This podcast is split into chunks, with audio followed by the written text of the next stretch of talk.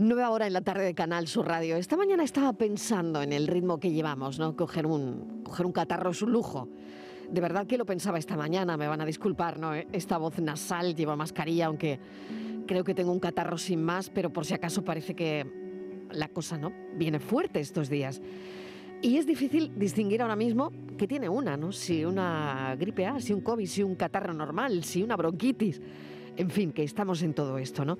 La presión de la tecnología, que voy con eso ahora mismo, es, eh, es otra. Otra que nos conecta eh, con el mundo 24 horas al día y que eso está muy bien. Nos, nos encontramos también en esa paradoja, ¿no? Mientras estamos más ocupados que nunca, estamos descuidando ese arte de no hacer nada, ¿no? ¿Cuántas veces suena el móvil? ¿Cuántas veces suenan esas notificaciones que compiten directamente por nuestra atención? Y que mm, nos hemos convertido en personas multitarea, esa es absolutamente la norma, ¿no? Si han cogido unos días de vacaciones, seguro que han hecho un montón de cosas. O por lo menos lo digo por mí. En mis vacaciones no he parado. Claro, ¿cuándo fue la última vez que nos dimos el lujo de no hacer nada? De simplemente sentarnos sin un propósito definido, sin un objetivo específico, permitiendo que la mente deambulara por la imaginación, por la contemplación. ¿Cuándo lo han hecho? Si ahora mismo yo les preguntase y abriese el teléfono, ¿cuándo han pasado un día sin hacer nada, absolutamente nada? Bueno, pues de eso va el libro que tengo aquí en, en la mesa, Pensar más, pensar mejor, de Daniel Sánchez Crespo, cómo agilizar tu mente. Vamos a hablar sobre esto porque Em, hay quien reivindica como él estos conceptos, ¿no? Daniel Sánchez Crespo es diseñador de videojuegos, es profesor universitario y mantiene que a través de diferentes técnicas se puede agilizar bastante la cabeza, ¿no? Y seguro que tiene cosas muy interesantes que, contarnos. Lo hace siempre en las redes sociales también, creando, por ejemplo, en, en X unos hilos interesantísimos. Lo hizo con la pandemia lo hizo con el tema de las mascarillas y ahora vuelve a tener bastante contenido, ¿no? Daniel Sánchez Crespo, bienvenido, Dani, ¿qué tal? Hola, buenas tardes. Mil gracias por acompañarnos. Oye, ¿cuál ha sido la ah, inspiración? Eh, de hecho, mira, es gracioso porque la inspiración, la acabas de decir tú, es la, es la pandemia. Yo cuando, cuando estuvimos todos encerrados, pues claro, como que tampoco podíamos hacer mucho más, yo me puse a escribir y de ahí salió mi popularidad en Twitter, ahora X, ¿no? Y, yo también estaba trabajando en esto que se ha convertido en este libro.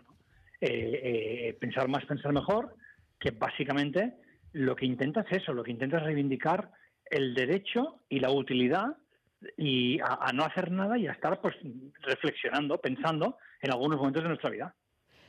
Claro, em, en el libro eh, mencionas la comparación entre la inteligencia y la alquimia, ¿no? ¿Cómo llegas un poco a esa mm. analogía, ¿no? Y, cuál es el, mensaje que quieres dar con eso? Mira, lo que yo quiero explicar con eso es que eh, cuando en la antigüedad la gente creía en la alquimia, ¿no? La piedra filosofal, el hechicero de la tribu y tal, pues la gente se pensaba que todo aquí era magia. Y de hecho, eh, con los años vimos la química, ¿no? La química moderna, el átomo y las moléculas y todo esto. Entonces, lo que yo un poco vengo a decir es que con el pensamiento sucede algo muy parecido, que realmente nos pensamos que la gente inteligente lo es por, ciencia infusa, ¿no? Por magia, y realmente no es así. Lo, realmente lo que sucede es que esa gente, primero, le dedica más tiempo a pensar y segundo, usa técnicas concretas, que es de lo que va el libro, de explicar técnicas de pensamiento para resolver problemas, para explicarse mejor, para tener más ideas. Es decir, el cerebro, de hecho, lo que yo un poco defiendo es que es, una materia entrenable. Es decir, no es que seamos inteligentes o no de forma innata. No, es que a base de práctica podemos ser más inteligentes. Bueno, esto es interesantísimo, ¿no? Porque mm, no sabemos el alcance todavía de, la inteligencia, ¿no? Nadie ha venido a contarnos eso, Daniel, Dani. Mm. Sí, y, un poco, eh, eh, eh, yo es lo que digo, es que es la nueva revolución, ¿no? La nueva revolución es una en la que quizás tenemos que dejar de hacer cosas, ¿no? Si te fijas, el siglo XX ha estado dominado por oficios, oficios, ingenieros, abogados, médicos, y, al final lo que somos es una generación que está tremendamente ocupada, pero que al mismo tiempo no dedica tiempo a pensar, porque siempre estamos tan ocupados que no podemos pensar.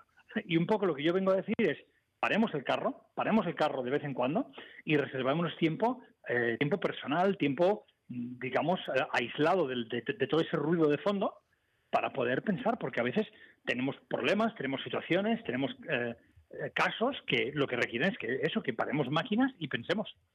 En la situación que estamos ahora mismo, Dani, que seguro que tú ya has pensado y le has dado una vuelta, ¿no? no sé qué piensas sobre esto que nos está pasando, vuelta a las mascarillas en los centros de salud, en, farmacias, en fin. Eh, seguro que, esto ya ha, tenido una, una reflexión por tu parte, ¿no? Sí, yo creo que, a ver, para empezar, somos seres sociales. Eh, hay animales no sociales y nosotros somos sociales, los humanos. Y vivimos en grupos y cada vez en grupos más grandes. La única forma de vivir en grupo es a base de empatía y solidaridad. Es decir, lo que no podemos hacer es ir por libre. Eh, y esto es lo que ya se vio con la pandemia, ¿no? Eh, con la pandemia, creo que España, con un arranque muy malo, luego lo hizo muy bien a base de que todo el mundo arrimó el, hombro a nivel de la, vacunación, que fue espectacular a nivel de las medidas que todos asumimos de estar todos un poquito más incómodos para en el fondo entre todos cargarnos esa pandemia, ¿no? Entonces, ahora, bueno, pues yo creo que ya, ya tenemos práctica gracias a la pandemia y oye, mira, si ahora vienen catarros y tal, bienvenidos sean, porque por suerte pilló una sociedad más preparada que somos nosotros. Pues eh, claro, en esto, en esto estamos, ¿no? En el libro hay un capítulo, eh, bueno, hay muchas cosas que nos interesan o que a mí me interesan particularmente, pero hay un capítulo dedicado a explicar técnicas de paseo. Técnicas de paseo. Que, que, no sé, a quien ahora mismo está, eh, pues, pues, yo que sé, con mil cosas, ¿no? Esto le puede parecer una tontería, pero es algo, es algo claro que, que está estudiado. Sí, sí, sí. A ver, la gente se cree que estas cosas son pata de conejo y que va. Resulta que hubieron unos señores de Japón que hicieron un ensayo cogiendo al mismo grupo de gente, haciéndoles pasear entre cipreses, concretamente, y luego les hacían pasear por una ciudad. Y resulta que eh, los que habían ido a los cipreses, eh, eh, luego en un test de creatividad sacaban puntuaciones más altas. Todo esto está más estudiado que parece. pensad una cosa, al final, tener ideas nuevas es inyectarle información nueva al cerebro. Entonces, si estás mirando todo el día una pared blanca en una oficina, difícilmente vas a tener ideas buenas. Y yo dedico buena parte del libro, porque yo, claro, yo me he pasado la vida en industrias creativas. Claro. Eh, sea libros, sea videojuegos, sea series de televisión. Entonces dedico un capítulo entero a técnicas de paseo, que es la forma básica para mí de, de forma barata inyectar creatividad al cerebro, ¿no? Ya sea, pues, de por ejemplo, parece una tontería, ¿no? Pero ah, soy un gran defensor de ir a pasear por, por supermercados. Eh, o, mercados, mercados al aire libre. Son lugares ruidosos, son lugares con muchos colores, son lugares con mucha gente, con muchos estímulos y suelen ser lugares muy propicios para generar creatividad, porque lo que estamos haciendo es inyectar impactos en nuestro cerebro, básicamente. Bueno, yo tengo que contar que Dani Sánchez Crespo mm, es uno de los creadores de Invisimal, que si tienen niños, bueno, pues, pues ya eh, por lo menos yo he vivido con esto, ¿no? con los Invisimals. Y, mm, claro, yo no sé, entonces se te ocurrió en un supermercado? A ver. Eh, se me ocurría yendo por la calle conduciendo. ¿En serio? Eh, yo iba conduciendo por la calle. Sí, sí, sí. sí. es una historia que la explicaba mil veces yo soy miope, como tanta gente, y iba de copiloto, si no recuerdo mal, y, mm, yo, como que soy miope, iba sin gafas porque venía de jugar a tenis. Y vi luces de neón moverse por delante del campo visual y pensé, mira, parecen fantasmas de luz. Y, a partir de ahí ya está, salió la idea. Fíjate, ¿no? A partir de eh, ahí... pero vuelvo a lo que decía. Eh, nuestro cerebro hay, hay, que, hay que nutrirlo. Es decir, con esta vida tan ajetreada que llevamos, estamos estamos malgastando eh, nuestro cerebro. Hay, hay otro ejemplo del libro que me gusta mucho, que es el hundimiento del Titanic. ¿Eh? sí, en serio, me, he detenido ahí porque eh, dices, no vamos a discutir sobre si DiCaprio cabía o no en la tabla. Pero, pero sí que, pero sí que te centras en por qué se hundió, recordando las 8 M's. Y, claro, voy a leer las 8 M's, según Dani Sánchez Crespo, del hundimiento del Titanic. Mente, máquina, material, método, medida, misión, management Ah. y mantenimiento. Todo esto falló. Sí. Bueno, normalmente sucede, y esto lo podemos ver incluso en política también, sucede mucho. Cuando hay un desastre, no hay una causa. Suelen haber muchas. Hay como la tormenta perfecta, como si dijéramos, ¿no? Entonces, en el caso del Titanic está súper estudiado, que la verdad tenía que hundirse porque estaba todo mal. Desde que los tíos que estaban de vigía no tenían prismáticos, a que el Titanic iba demasiado rápido, a que resulta que los ribetes de acero eh, eran de mala calidad y aquello reventó. Eh, a que, bueno, en fin, hay, hay, eh, varios motivos que están todos estudiados de por qué el Titanic acabó hundi- hundiéndose, ¿no? Pero esto sería aplicable al Titanic o sería apli- aplicable, por ejemplo, a veces cuando hay obras públicas en España y alguna sale mal y rascan un poco y ven que no es que hay una causa negativa, no, es que hay varias. Normalmente es la suma de varias causas negativas eh, las que acaban en desastre, ¿no? Y yo un poco en el libro lo que explico es eso, ¿no? ¿Cuáles suelen ser los orígenes de esas causas, que pueden ser mente, material, en fin, las ocho M's que comentabas. ¿Se puede aprender a ser más inteligente? Esto es un poco la, la gran pregunta de este ensayo, ¿no? Sí, y yo creo firmemente que sí, pero de hecho todos sabemos que es así. Fíjate, ¿por qué vamos al colegio? Los niños pequeños, eso no es cierto que a base de ir al colegio se vuelven más inteligentes. Claro que sí. Lo que sucede es que paramos de estudiar cuando acabamos el cole. Y yo lo que digo es que no, no, esto es un proceso continuo en el que hemos de intentar cada día, tengas 30, 40, 50 o 80 años, hemos de intentar mejorar. Porque se puede y los resultados son objetivamente comprobables. En partes de una idea, ¿no? El hombre antiguo creía en la magia, en la alquimia, en la superstición. Mm. ¿Dónde dejamos Mm. la, la superstición? Eh, Esa que sigue estando ahí, ¿no? Y que tiene poco que ver, o no sé si tú relacionas con la inteligencia. A ver, yo sinceramente creo que el, viaje del hombre desde las cuevas es un viaje de sustitución de la superstición por conocimiento. Eh, entonces, poco a poco dejamos menos ámbito a las supersticiones porque lo sustituimos por la ciencia. Y aquí, evidentemente, al final del camino hay diferentes finales. ¿no? El, el final, digamos, creyente, el final ateo, el final agnóstico. eh, hay, hay diferentes formas de enfrentarse a las últimas preguntas, ¿no? De decir, ¿por qué estamos aquí? Eh, ¿Cuál es la causa de- del universo y tal, ¿no? Eh, eh, yo ahí, desde luego, no, ya, ya no me mojo, ¿no? Pero, pero, lo que, pero lo que sí que es evidente es que a lo largo que la humanidad ha avanzado, la superstición cada vez pesa menos y la ciencia y la técnica cada vez pesan más. Tengo aquí a mi lado a nuestro psicólogo Borja Rodríguez, que está con nosotros todos los martes. Está escuchando con muchísima atención eh, esta conversación con Dani Sánchez Crespo. Y bueno, eh, te invito a preguntar lo que tú quieras a Dani. Adelante, Borja. Hola Dani, ¿qué tal? Buenas tardes. Hola, Borja. Mira, pues Buenas yo tardes. te quería preguntar, además tengo mucho interés por, por saber qué piensas sobre, además hemos hablado antes en el café, lo hemos nombrado también, sobre la inteligencia artificial, porque mm, Sí. lo que yo estoy viendo y lo que veo a mi alrededor es que en principio al menos nos va a hacer un poquito menos inteligentes en el sentido de ah, una, quizás una menor creatividad propia, sino que, por ejemplo, ¿no? Tra- eh, en, Ujú. en universidades, ¿no? En determinadas asignaturas Sí. en las que la gente copia literalmente los trabajos de, ChatGPT, de la, inteligencia- de la inteligencia artificial. Claro, vamos perdiendo creatividad. Pero yo quería saber si, si qué piensas tú y si crees que esto, por ejemplo, nos hará menos inteligentes o, o menos creativos. Vale. Mira, yo en general soy históricamente un optimista. Yo creo que en general los inventos de la humanidad siempre lo han hecho mejor. ¿Qué sucede? Que a priori es difícil verlo. Es decir, Vale. cuando el primer señor inventó el coche, era difícil anticipar dónde acabaríamos, ¿no? A nivel de las autopistas y toda esta historia, ¿no? Entonces, yo creo que la inteligencia artificial seguro será positiva, eh, pero aún no somos capaces de saber en qué dirección lo será.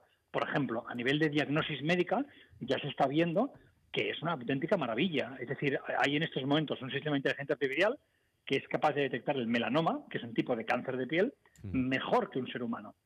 ¿No? Eh, entonces, yo creo que en todo va a ser positiva. Y sobre lo que comentabas de la creatividad, ¿y si realmente la creatividad realmente nunca tuvo tanto mérito? Es decir, nosotros pensamos que la creatividad es como muy maravillosa, del mismo modo que el hechicero de la tribu creía que lo que él hacía era mágico. Y con el tiempo hemos pasado una fase en la que existe la medicina y el hechicero de la tribu se ha quedado sin trabajo. Entonces, ¿y si en el futuro realmente nos damos cuenta que eso que creíamos que era tan extraordinario, que era la creatividad, oye, no, lo sustituimos por algo nuevo que aún no somos ni capaces de ver, pero que nos hace mejores como especie? ¿Ves lo que quiero decir? Es decir, yo no creo en esta idea de que la humanidad vaya hacia detrás. en general, la humanidad siempre va hacia adelante. Y si realmente las tareas creativas son absorbidas por una IA, seguramente lo que hará esto es liberar horas que los humanos dedicaremos a cosas todavía mejores. Pongo un ejemplo muy sencillo. Fijaos, eh, cuando empezó toda la robotización, en los años 50 y 60, la gente se pensaba que con tanta robotización todo el mundo se iría al paro. Pero tú miras una gráfica de la evolución del paro en los últimos 100 años y el paro no ha subido, el paro ha bajado. Es decir, esa idea de que la modernidad nos, nos dejará sin trabajo, empíricamente no es cierta hasta hoy. Entonces no creo que la IA cambie eso. Por tanto, ya digo, yo sigo siendo optimista en cuanto a la IA. Bueno, que es importante, ¿no? Sí, no, no, mantengamos el optimismo, porque a mí a veces me da un poquito de miedo, tengo que decirlo, Dani, lo tengo que decir que a veces me da un poquito de ¿eh? cierto sustito. Bueno, depende, ¿no? En qué manos. Bueno, claro, en las manos y el uso. Lo que dice Dani, por ejemplo, de la medicina es importantísimo. Claro. Pero claro, luego hay otras cosas que tú dices, madre mía. Bueno, yo lo que yo lo que veo es que la IA, em, insisto, nos va a abrir puertas nuevas. ¿Qué pasa? Que seguramente a ti y a mí nos va a hacer obsoletos, porque nosotros estamos en esa generación que será arrasada por la IA porque es lo que hay, pero del mismo modo que el señor que fabricaba carromatos, en el momento que se inventó el coche, él se quedó sin trabajo.